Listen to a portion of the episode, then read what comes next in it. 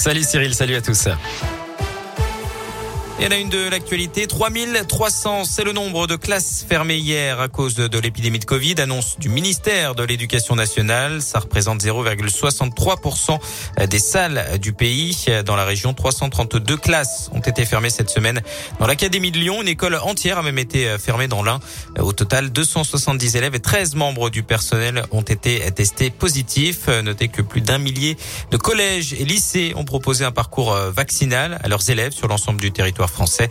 23 établissements dans l'académie de Lyon. Et puis notez que les médecins et les pharmaciens pourront bientôt commander des doses du vaccin Pfizer à partir de lundi. Les commandes seront limitées à deux flacons par médecin et quatre par pharmacien. Elles seront livrées entre le 1er et le 5 octobre. À la une également dans la région, les suites du braquage de Firmini dans la Loire. Les deux suspects sont toujours recherchés. Ils avaient fait irruption dans le centre commercial Leclerc hier matin, armés et cagoulés pour attaquer une bijouterie. L'enquête se poursuit. Le ministre de l'Intérieur en Isère aujourd'hui, moins d'une semaine après le crash d'un hélicoptère de la sécurité civile à Villard-de-Lans, près de Grenoble. Gérald Darmanin a rendu hommage au mécanicien décédé qui a reçu euh, la Légion d'honneur à titre posthume. Une journée agitée sur les routes de Haute-Loire hier avec une course-poursuite à Brive-Charensac près du Puy-en-Velay.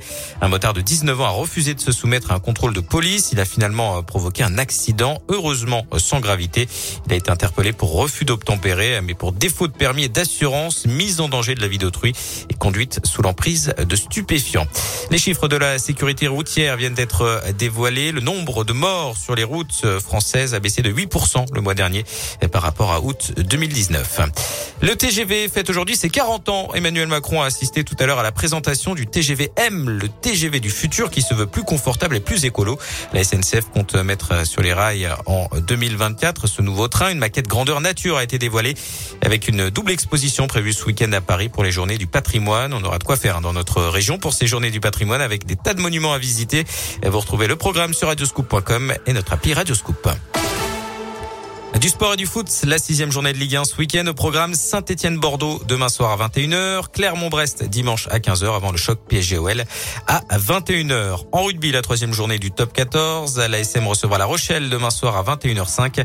Les Clermontois viseront leur première victoire de la saison. De son côté, le Loup défiera Perpignan demain à 15h. Et puis en basket, pas de derby ce week-end entre Rouen et Lasvel. Les deux équipes devaient s'affronter ce soir en match de préparation à Pierre-Bénite près de Lyon, mais la chorale ne compte que cinq joueurs valides. On termine avec la météo, un temps globalement ensoleillé demain sur l'ensemble de la région avant l'arrivée de la pluie en fin de journée. Côté température, il fera 11 degrés en moyenne le matin, 23 dans l'après-midi à Saint-Étienne et Bourg-en-Bresse, 23 également à Lyon et 20 degrés pour Clermont-Ferrand. Merci.